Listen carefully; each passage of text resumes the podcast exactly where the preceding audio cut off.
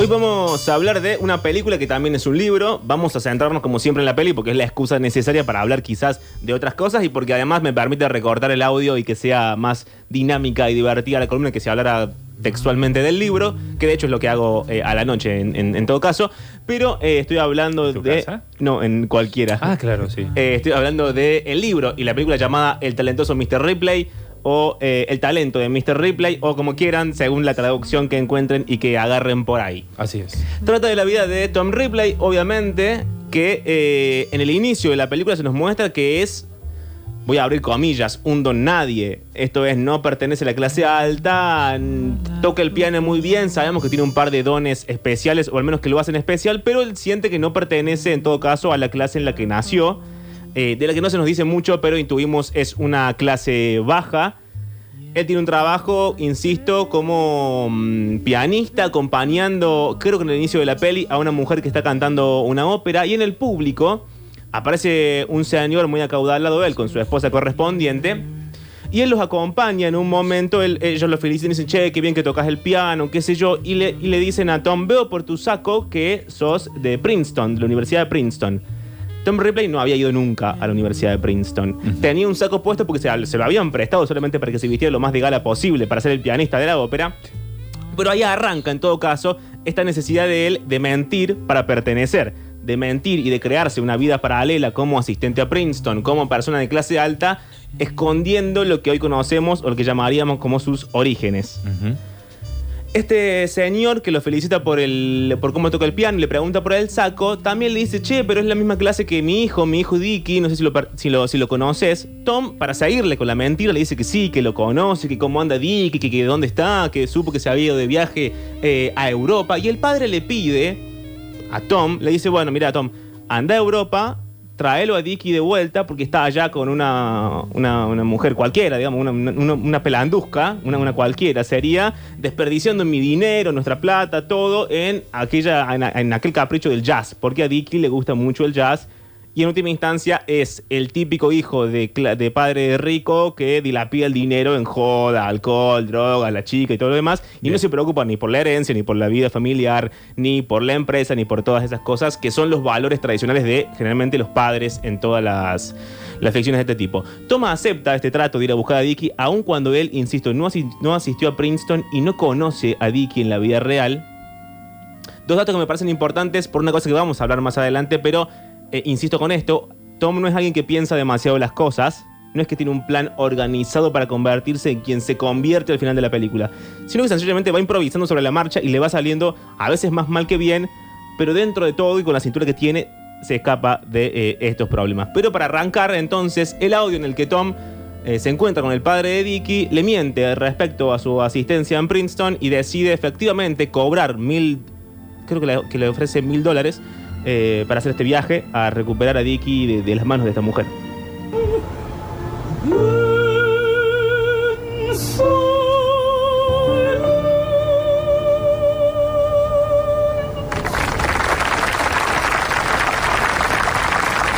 Francis, fue maravilloso. Gracias, muchas gracias. Estoy muy contenta. Maravilloso, maravilloso, muy agradable. Herbert Greenleaf, mi esposa Emily. Gracias. Soy Ripley. ¿Cómo está usted? Estuvo en Princeton. Seguro conoció a mi hijo Dick. Dick Greenleaf. Pudimos notarlo en su saco. Sí. Clase del 56. ¿Cómo está Dicky? Ya tenemos que irnos. Pero espero que pueda ir a vernos. Gracias. En verdad que fue impresionante. Usted jamás nos decepcionará. Herbert, Sí, sí, realmente así lo espero. La preferencia musical de Dickie es el jazz. Ah, sí. Tiene un saxofón. Para mi oído, el jazz es solo ruido. Solo un insolente ruido. Un placer conocerle. muchas gracias. Lo Señor, veremos en el barco. eso espero. Bien. Adiós. Debo correr, ya voy tarde. Ay, estuviste genial. Y tú, grandiosa. Linda pareja, ¿no lo crees? Sí, así es. Es un joven excepcional. Cuando el padre de Dicky dice es un joven excepcional, se refiere a dos cosas. Una, a la manera en que Tom toca el piano y la segunda solamente a el saco de Princeton. Digo, hay, en- hay una búsqueda en la marca de clase, una total ausencia de juicio. Digo, uno automáticamente es bueno porque asistió a Princeton y porque en todo caso es millonario y sabe tocar el piano. Sí. No sabe más nada el padre de Tom más que esos tres cosas que acabo de decir Pero y es de un ahí ser excepcional. Exactamente, hace ese juicio de valor. Hay diferencias entre la novela y la película, no son tan eh, lineales las maneras. En la película se va a, a inducir todo el tiempo una relación, no diría gay eh, en esos términos porque no hay escenas directamente así, pero al menos homoerótica entre eh, Dicky y Tom Ripley. Y además se va a, a hacer eh, hincapié en la película con, un Tom Ripley que aparentemente es alguien que va premeditando todos sus planes. Sus planes son esto mismo, fingir que tiene una vida que no tiene. Lo que pasa es que en el transcurso de la peli lo va llevando a actos monstruosos, policiales, criminales, etc. Yo saqué audios de la primera media hora de la peli nada más, es decir, no voy a spoilear nada del contenido más que lo superficial. Bien. Entonces, en esta búsqueda de pertenecer a la clase social, él hace uso de sus talentos. El piano, decíamos uno de ellos. Después tiene un talento muy importante para la imitación. Sabe imitar muy bien a la gente. Eh, esto habla de cierta sensibilidad. Hay toda una teoría de la imitación que dice que son personas que cuando se encuentran con otra, por una especie de exceso de sensibilidad, recolectan tantos datos en su cerebro que la única forma de depurar esa sobredosis de eh, impresiones es imitándolas y sacándolas para afuera de nuevo. Esto es lo que hace Tom. De hecho, en el audio que sigue a continuación van a ver que Tom se encuentra con Dicky en un momento. Eh, Dicky le pregunta qué talento tenés, qué sé yo, qué te gusta. Ahí Tom hace una cosa muy interesante que es, él construye una personalidad nueva de sí mismo. Digo, él tiene datos de Dicky. Asistió a Princeton, le gusta el jazz. Entonces, antes de viajar a Europa, lo que hace es escuchar un montón de discos de jazz. De hecho, hay una escena muy linda en la que él se tapa los ojos con un pañuelo y se va cambiando de canciones y de discos, tratando de adivinar quién suena y quién toca. Y va construyendo esta cosa que después va a usar para seducir a, a todo el tiempo. Digo seducir, insisto, no en términos directamente gays, pero en, en esos términos de seducción en los que uno seduce a todo el mundo con quien habla. Para, por una cuestión de carisma, por una cuestión de llevarte bien, por una cuestión de ser amable, uno todo el tiempo está como seduciendo. Sí, para ser un ser empático. Exactamente, uno recurre a las herramientas que tiene. Lo interesante de esto es que no es que Tom agarre y dice, bueno, yo soy así y así me tienen que querer. Él modela su conducta, él modela su personalidad para ser realmente encantador, que es el objetivo final, eh, al menos del tramo de su vida. Tom, al principio, por esto mismo, decíamos entonces, es nada, es un don nadie, no, no- no tiene eh, posición social ganada. Y Vicky aparece como un objeto, digamos, alguien a quien imitar, porque Vicky es todas estas cosas. Es elegante de esa manera elegante que son las clases altas eh, en la época de la peli. Es eh, instruido en el jazz, porque también es un snob, es el ritmo de la época, entonces él le gusta el jazz en parte por snob y en parte para molestar al padre, no porque realmente sienta en el alma que el jazz es lo mejor que le dio No, claro, no la es su vida. pasión, no es el amor que siente por, por ese género. Exactamente. Y en el medio también se presenta esta especie de eh, seducción a través de la imitación como un talento un tanto monstruoso, porque en un momento Dicky está hablando con, Tom y Tom le empieza a imitar al padre tan bien que Dicky le dice, pará, esto me está dando miedo, porque realmente te sale muy bien eh, la figura de mi padre. Aparece Marge, Marge es esta mujer que estaba con Dicky efectivamente en Europa, que eran novios y, se la pasaban boludeando, cuanto más, cuanto menos, y se levanta a eh, prepararse un martini en el audio que sigue. Y ahí es cuando se mezcla esta cosa de eh, que podríamos diferenciar entre el coqueteo simple, lo que decíamos antes, yo soy así, te tengo que gustar así, y si no, ni nos vimos, y la otra que es el coqueteo que mezcla talento y autoconciencia, digamos. Yo soy consciente de mis talentos, entonces los aprovecho en mi favor todo el tiempo. Yo sé que si sonrío de esta forma me gano tal cosa, sé que muestro tímido tal otra, sé que puedo, no sé, tocar el piano, hablar rápido, hablar con esdrújulas, lo que sea, y utilizo eso conscientemente para ganarme el favor de eh, las otras personas. Y sucede algo muy lindo que es hasta acá Dicky no sabe que Tom fue a, pedido del padre a buscarlo de los pelos y traerlo de vuelta a los Estados Unidos. Y Tom, en lugar de mantener esta mentira, se la revela imitándolo al padre. Le dice, le, le repite a Dicky lo que le dijo el padre a Tom en algún momento, que es, anda, te doy mil dólares mil euros, no sé exactamente qué moneda le da, y tráelo a Dicky de vuelta. Este es el segundo audio, entonces, donde se sucede esta diferencia entre la seducción simple y la seducción con talento. Tom, hola. Hola. Hola. ¿Cómo estás? Desapareciste. Íbamos a ir a buscarte. No, no. Aquí estoy. Me decía que su viaje está por terminarse. Me hizo reír tanto que casi sangro por la nariz. ¿Es bueno? Ya basta. Perdóname. Perdóname, soy despreciable. Pero te amo. ¿Me amas? ¿Me amas? Soy inoportuno. ¿Me harías un martini? Claro. Ay, yo lo haré. Oh, Hago los mejores martinis.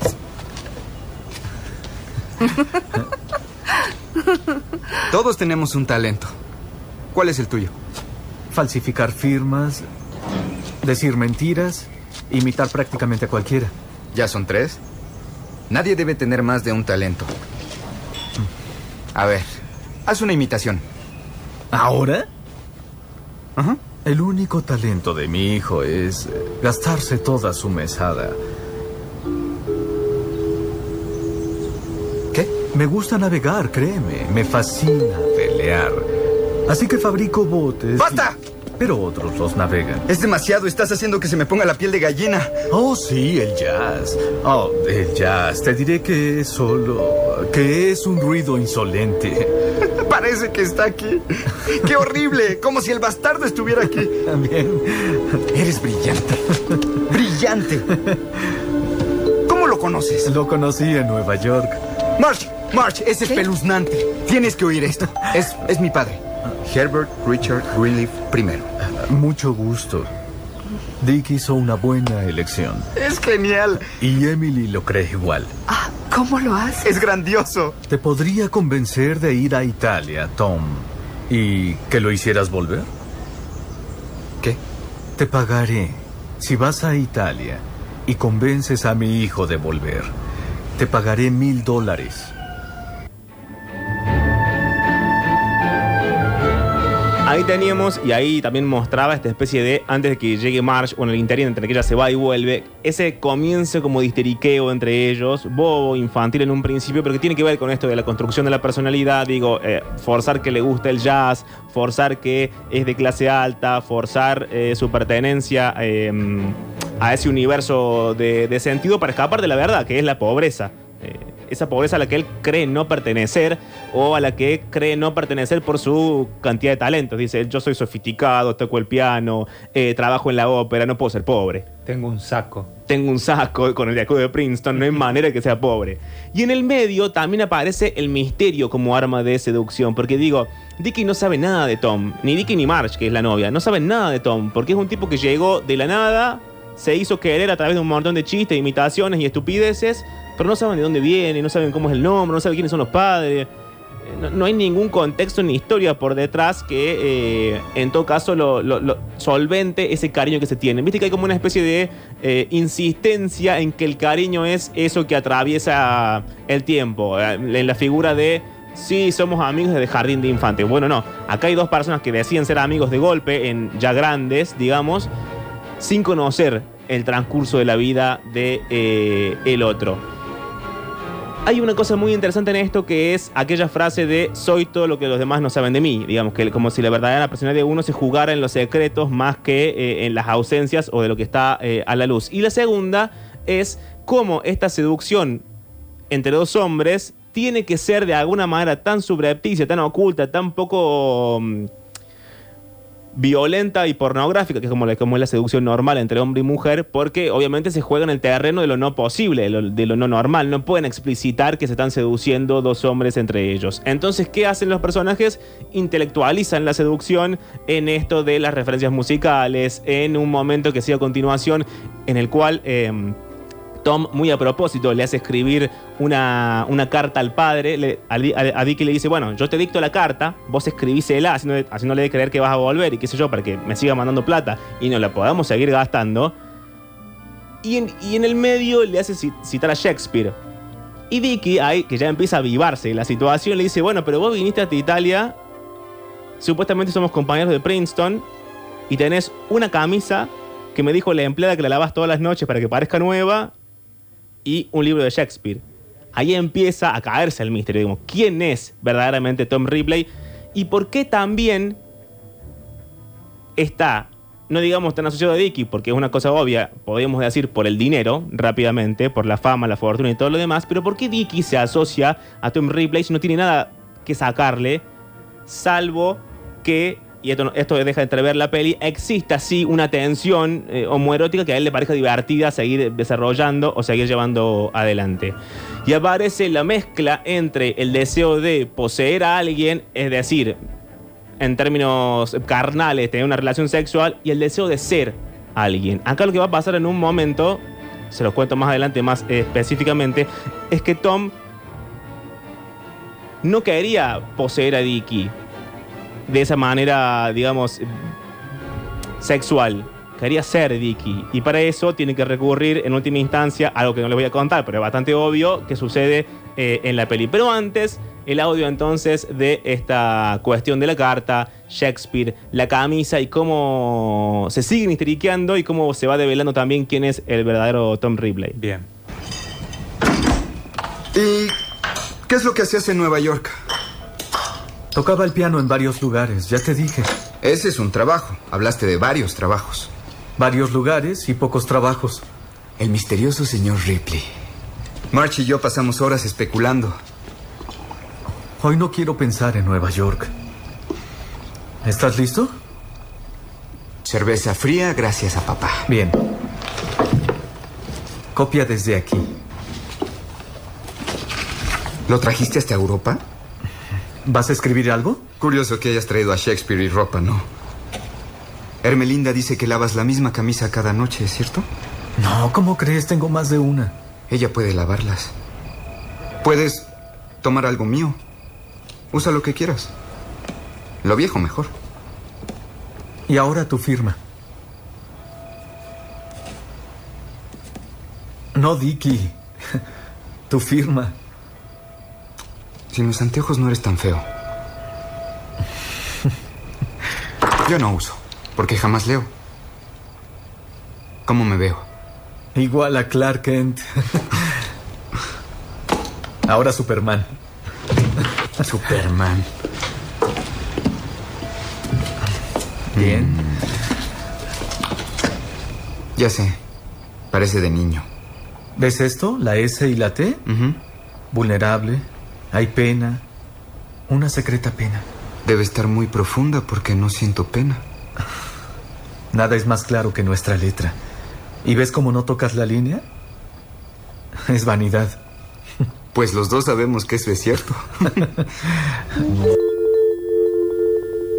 En esta parte ya está explicitado de toda forma posible que se gustan. Digo, Sí. no solamente que se gustan en todo caso, o que en última instancia pueden coquetearse siendo hombres sin que ninguno de los dos se espante, sin que ninguno sin que suceda, digamos, ningún tipo de violencia, al menos de esta parte. Después sí va a haber escenas violentas, pero corresponden a otra cosa y no específicamente a lo que estamos contando No ahora. sienten una incomodidad. Exactamente, no se incomoda, ninguno sale corriendo, ninguno se replantea el universo y su vida y su existencia, sino que lo toman como algo normal y en todo caso como algo divertido dentro de todas las boludeces que van viviendo eh, en la peli. En un momento aparece Dicky, eh, perdón, aparece Freddy, Freddy, un amigo más viejo de, de Dicky. Eh, un Dicky que ya está un poco cansado de Tom, porque Tom se fue a vivir con ellos eh, a Italia, viven juntos, lo ve todo el tiempo, eh, siempre está vestido de la misma forma, como que ya estaba un poco cansado. Sí, la convivencia ya es agotadora. Y aparte, Dicky es alguien que le gusta a alguien un segundo y al día siguiente se, se olvidó y le gustó otra persona. El niño rico. sí. Exactamente, pero a Tom no lo puede dejar tirado por ahí porque vive con él, vive en su casa, o sea que tiene que verlo eh, necesariamente.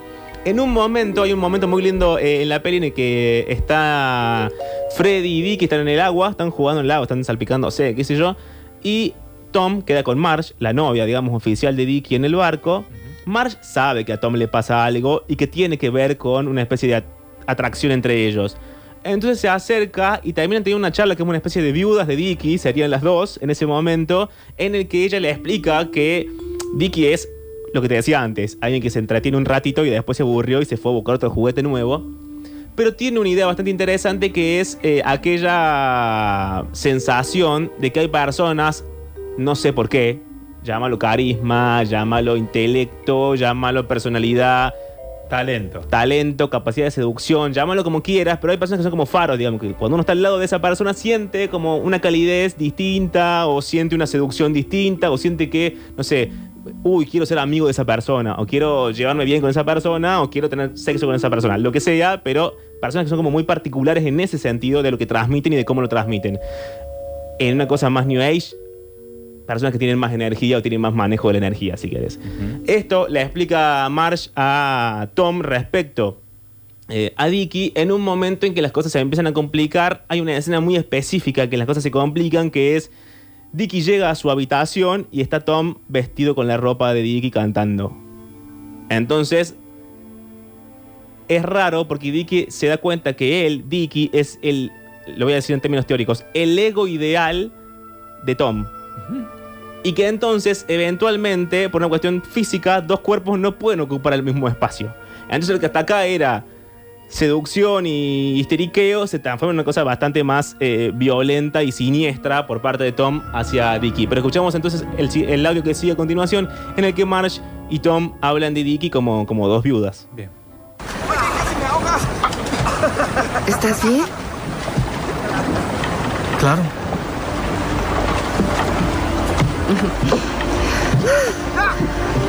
El estar con Dicky es como el sol brillando sobre ti. Es glorioso. Y después se olvida de ti y es muy, muy frío. Estoy aprendiendo. Cuando tienes su atención te sientes la única persona en el mundo, por eso todos lo aman. Siempre es lo mismo. Cuando alguien nuevo entra a su vida, Freddy, Fausto, Peter Smith, Kingsley, ya lo conoces. Sobre todo tú.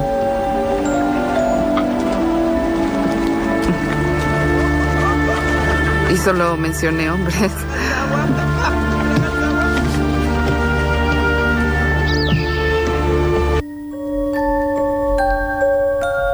Hermoso el remate, ¿no? Ella diciendo solamente mencioné hombres, ella dándose cuenta de lo que está pasando. Perdón. Decíamos antes que eh, Dicky se termina de eh, al menos disgustar con Tom en esta escena de verlo a Tom vestido de Dicky cantando y, moviendo la cola arriba de la cama. Hay también una escena en el que en la que mejor todavía queda, si hacía falta todavía más, clara esta tensión. Está Dicky en la bañera, el agua lo tapa hasta la cintura más o menos, tiene apoyado sobre la bañera un tablero de ajedrez y está Tom por fuera de eh, la bañera. Están jugando al ajedrez. Tiene que ver la imagen también con esa idea de que cuanto más, cuanto menos, las mejores conversaciones o las mejores relaciones son constantemente también competitivas. Digo, uno mueve una pieza, Un el otro mueve otra y nos vamos como desafiando mu- mutuamente y así crece y se vuelve más complejo eh, el asunto. También vuelvo a lo mismo de casi siempre. Se nos cuenta o se nos dice que las relaciones más complejas son las más interesantes, también las más peligrosas, nota al pie. Y que las más simples nos ayudan a continuar con la vida cotidiana como la conocemos, pero que no nos traen demasiadas eh, emociones.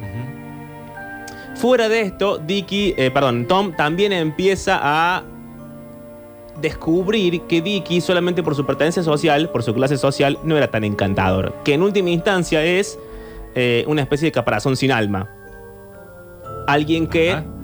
Por detrás, si le sacas la riqueza, le sacas el esnovismo del jazz, eh, le sacas la novia, le sacas la casa lu- lujosa, le sacas los barcos y no te queda demasiado. No hay demasiado ahí para descubrir más que, más que eso. Pero antes de que todo esto suceda, hay un momento en que la máscara finalmente cae, en la que Dicky le dice a Tom, mira, yo sé que vos no fuiste a Princeton, yo sé que me estás mintiendo, pero aún así me parece tan divertida la situación, vos me pareces tan talentoso, que igual sigamos juntos por un tiempo más. Están en la peli al borde, supuestamente, abro comillas, de separarse, de cada uno seguir su camino. Al Porque, borde de una rotura. Claro, porque ya están cansados uno del otro. Y el Tom le termina diciendo algo muy interesante que es, tu estilo de vida es como un romance. No le dice, vos o estar con vos es como vivir un romance. No le dice, te quiero a vos, te amo a vos, me pareces muy interesante. Le dice, tu estilo de vida es como un romance. ¿No te dije que Sanremo era la locura? Es algo más que eso. ¡Vamos!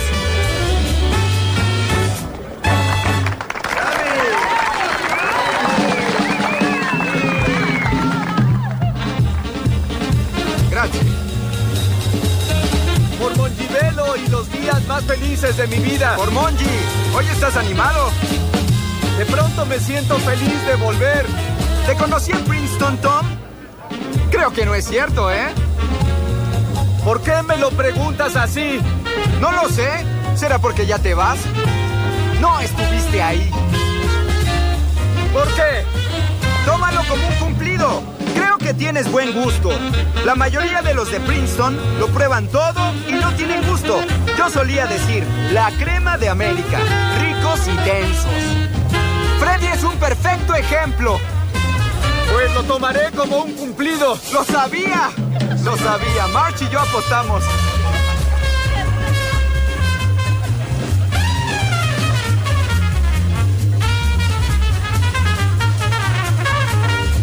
¿Y acaso te gusta el jazz? ¿O es para complacerme? ¡Ya me está gustando! ¡Ah, sí! Me está gustando la forma en que tú vives. Es como tener un romance. Bien, no quiero contarles más de la peli para que cada uno la vea si, si le interesa y si le, le gustó. Y como no sabía cómo terminar la, la columna, me acordé que en el libro había un fragmento en el que más o menos se, mm, se demuestra esto mismo, ¿no? Como Tom en algún momento se da cuenta que por más que Dicky sea fabuloso, divino, millonario, etcétera, en realidad no significaba demasiado como persona, no significaba demasiado para él, y es lo que va a llevar a el primer desenlace de la peli, que no lo quiero decir, insisto, por el tema de los spoilers, y que va a mostrarnos la vida de Tom Ripley de ahí en adelante. Entonces, para terminar, les traje ese fragmento de- del libro. Se llama, obviamente, eh, depende de la traducción, El talento de Mr. Ripley o El talentoso Mr. Ripley. La autora es Patricia Highsmith. eh, así la encuentran. Y el fragmento es de eh, Tom decepcionándose finalmente de Dicky y dice más o menos parecido a esto. Miró a Dicky fijamente, a sus ojos azules y enojados todavía, sus cejas rubias, casi blancas a causa del sol, y pensó que aquellos ojos no eran más que unos pedacitos de gelatina azul, brillantes y vacíos, con una mancha negra en el centro, sin ningún sentido ni relación que a él se refiriese. Decían que los ojos eran el espejo del alma, que a través de ellos se veía el amor, que eran el único punto donde podría contemplarse a una persona y ver lo que realmente ocurría en su interior. Pero en los ojos de Dicky no pudo ver más de lo que hubiera visto de estar contemplando la dura e inanimada superficie de un espejo. Tom sintió una punzada de dolor en el pecho y se cubrió el rostro con las manos. Era como si de pronto le hubiesen arrebatado a Dicky. Ya no eran más amigos, ni siquiera se conocían. Era como una verdad, una horrible verdad, que le golpeaba como un mazazo y que no quedaba allí, sino que se extendía hacia toda la gente que había conocido en su vida y a toda la que conocería. Todos habían pasado y pasarían ante él, una y otra vez. Él sabría que no lograría llegar a conocerlos jamás.